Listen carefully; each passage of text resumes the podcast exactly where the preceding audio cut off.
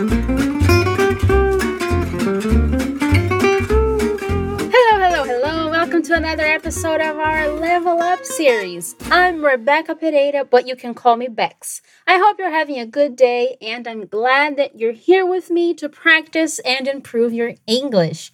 To make sure your study session is the best it can be, you can access this episode's written dialogue and extra content on our portal, fluencytv.com there, you will also find lots of free content to help you keep studying English. The level up episodes like this one are mostly in English, so they will help you with your comprehension skills and especially your pronunciation. The best way to work on these skills is by using your loud voice to practice during the episode. So you have to imitate all the sounds and hear yourself saying them. Every time you hear this sound, it's your turn to speak up. So grab your water, take a breath, and get ready. Today we're going to take a look at a situation between sisters. Lisa and Adrian are talking about something that is missing. Are you ready to listen to the dialogue? If you can, close your eyes to focus and note how much you can understand. What is Lisa looking for? Let's listen and find out. It's been ages since the last time I saw my earphones. It's true, you're always with them. Yeah, I've been using mom's, but mine was way better. Did you check your backpack? Maybe they're there. Yep. Well, do you know where else I checked? Your drawer. Wait, I can explain. Will you, please? Tell me why they're cordless. What have you done with them? Billy found them on the floor and kinda ate them. I was going to buy you a new one. Oh no, something terrible happened to what Lisa is looking for. Let's listen one more time. It's been ages since the last time I saw my earphones. It's true, you're always with them. Yeah, I've been using mom's, but mine was way better. Did you check your backpack? Maybe they're there. Yep. Well, do you know where else I checked? Your drawer. Wait, I can explain. Will you, please? Tell me why they're cordless. What have you done with them? Billy found them on the floor and kinda ate them. I was going to buy you a new one. And let's get started then. Lisa starts by saying, It's been ages since the last time I saw my earphones. It's been ages is an abbreviation of it has been ages, and it's a casual way of saying it's been a very long time since something. Come on, let's say it. It's been ages. It's been ages since the last time I saw my earphones. My earphones. Since the last time I saw my earphones.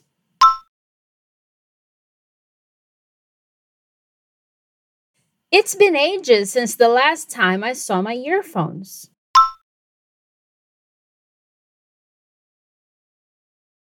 Earphones are those small things that we use to listen to music and other audios. Usually, it refers to the ones that go inside the ears. Say it again. It's been ages since the last time I saw my earphones.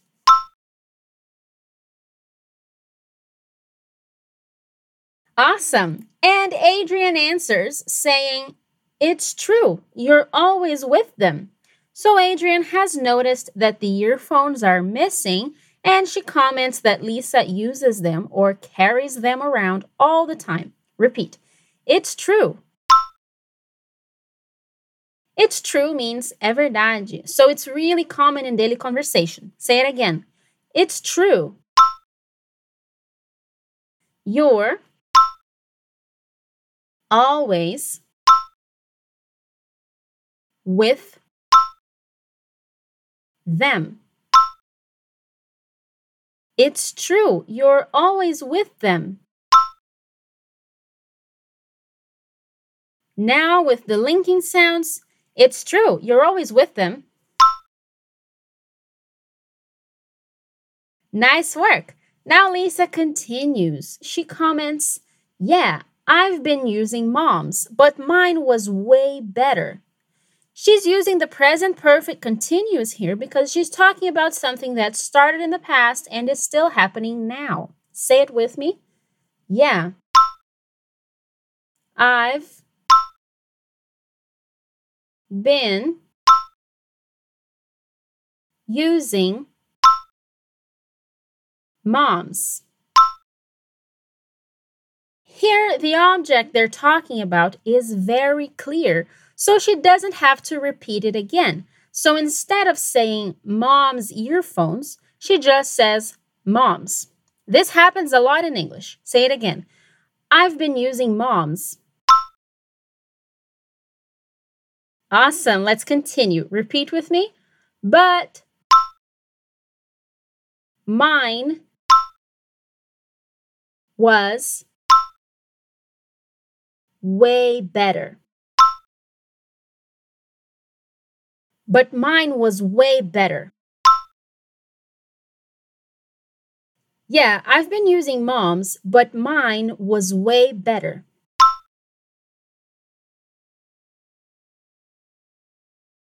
Yeah, I've been using mom's, but mine was way better.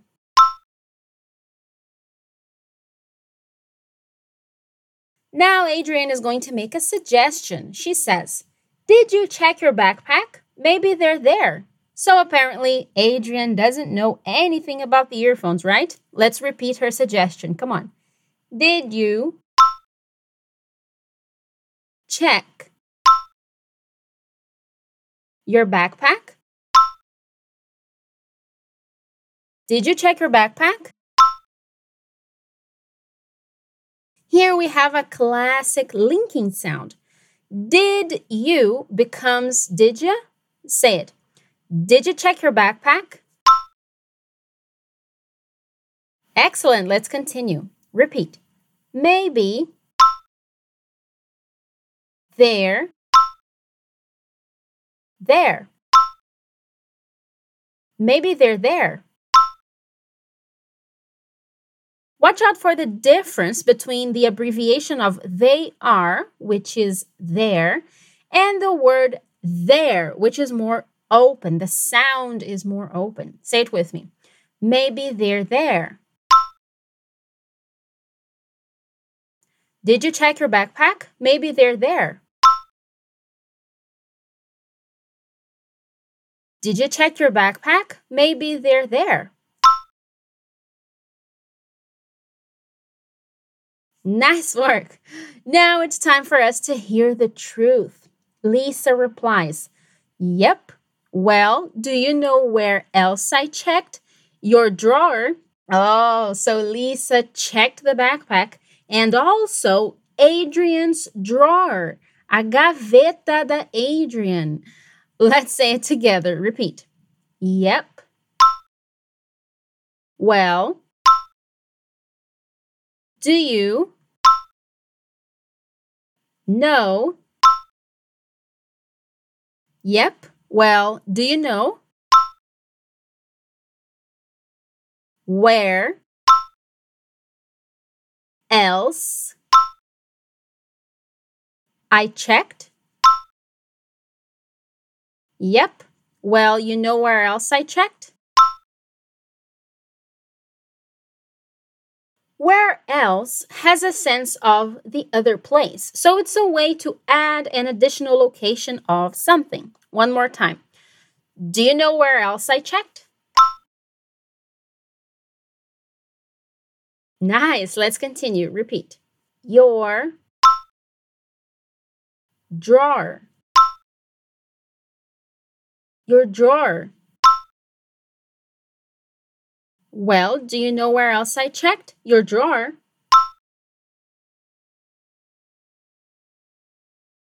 Well, do you know where else I checked? Your drawer.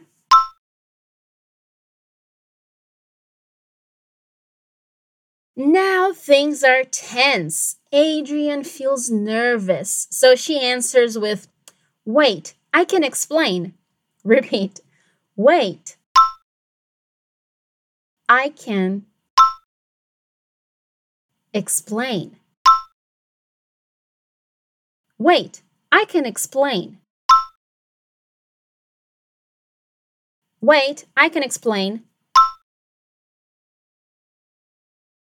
Very good. What do you think Lisa is going to say? She's not happy, of course, so she answers, Will you please tell me why they're cordless? What have you done with them? Cordless means sem fio. It's a word that has the interesting suffix less, which means without. Cordless means without a cord. We also have words like nameless, without a name, careless, without care. So say it with me. Will you please tell me? Will you please tell me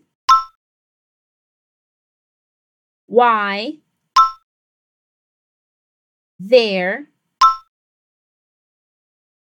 cordless. Tell me why they're cordless. Will you please tell me why they're cordless?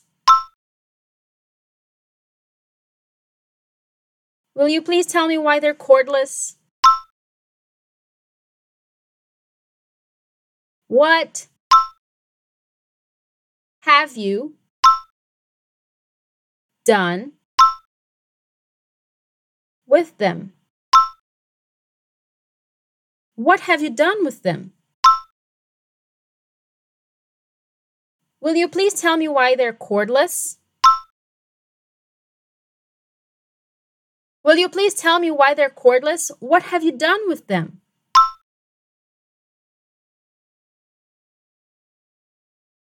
Watch out for the linking sounds.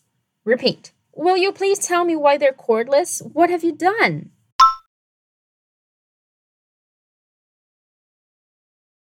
Excellent. We now have the last sentence from Adrian.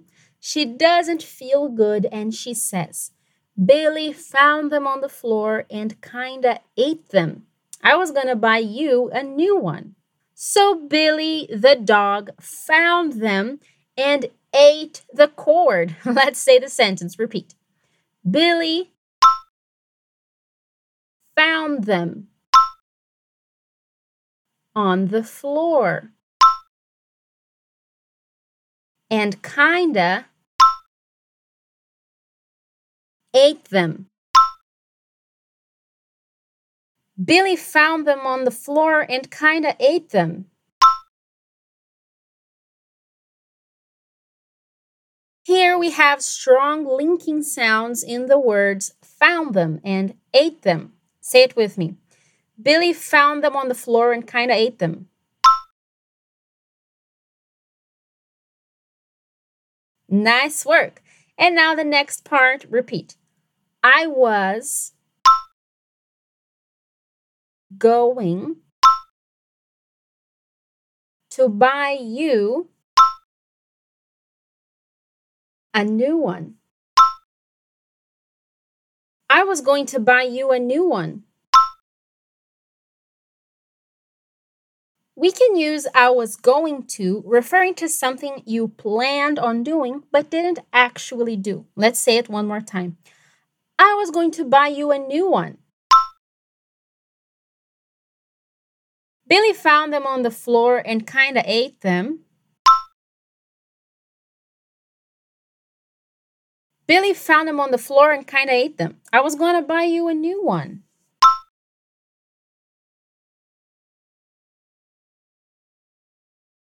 Another interesting thing in this sentence is that she's using kinda, kind of, without a very specific meaning to make the fact that happened sound more indirect and less serious, similar to meio que in Portuguese. So say it for the last time. Billy found them on the floor and kinda ate them. I was gonna buy you a new one.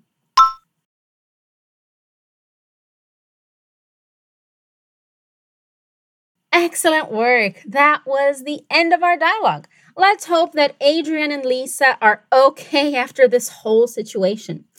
Time for us to listen to the whole dialogue again. Ready? Listen up.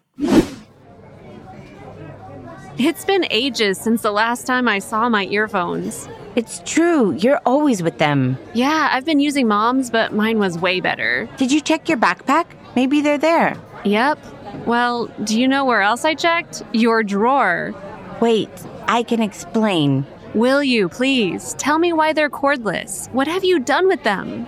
Billy found them on the floor and kinda ate them. I was going to buy you a new one.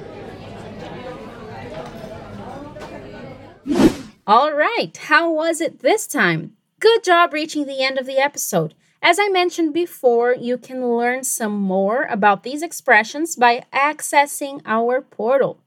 Thank you so much for listening to this episode, and make sure you come back for more episodes so that you can become more confident with your English. That's all for today. Have an awesome new year. Take care. Bye bye.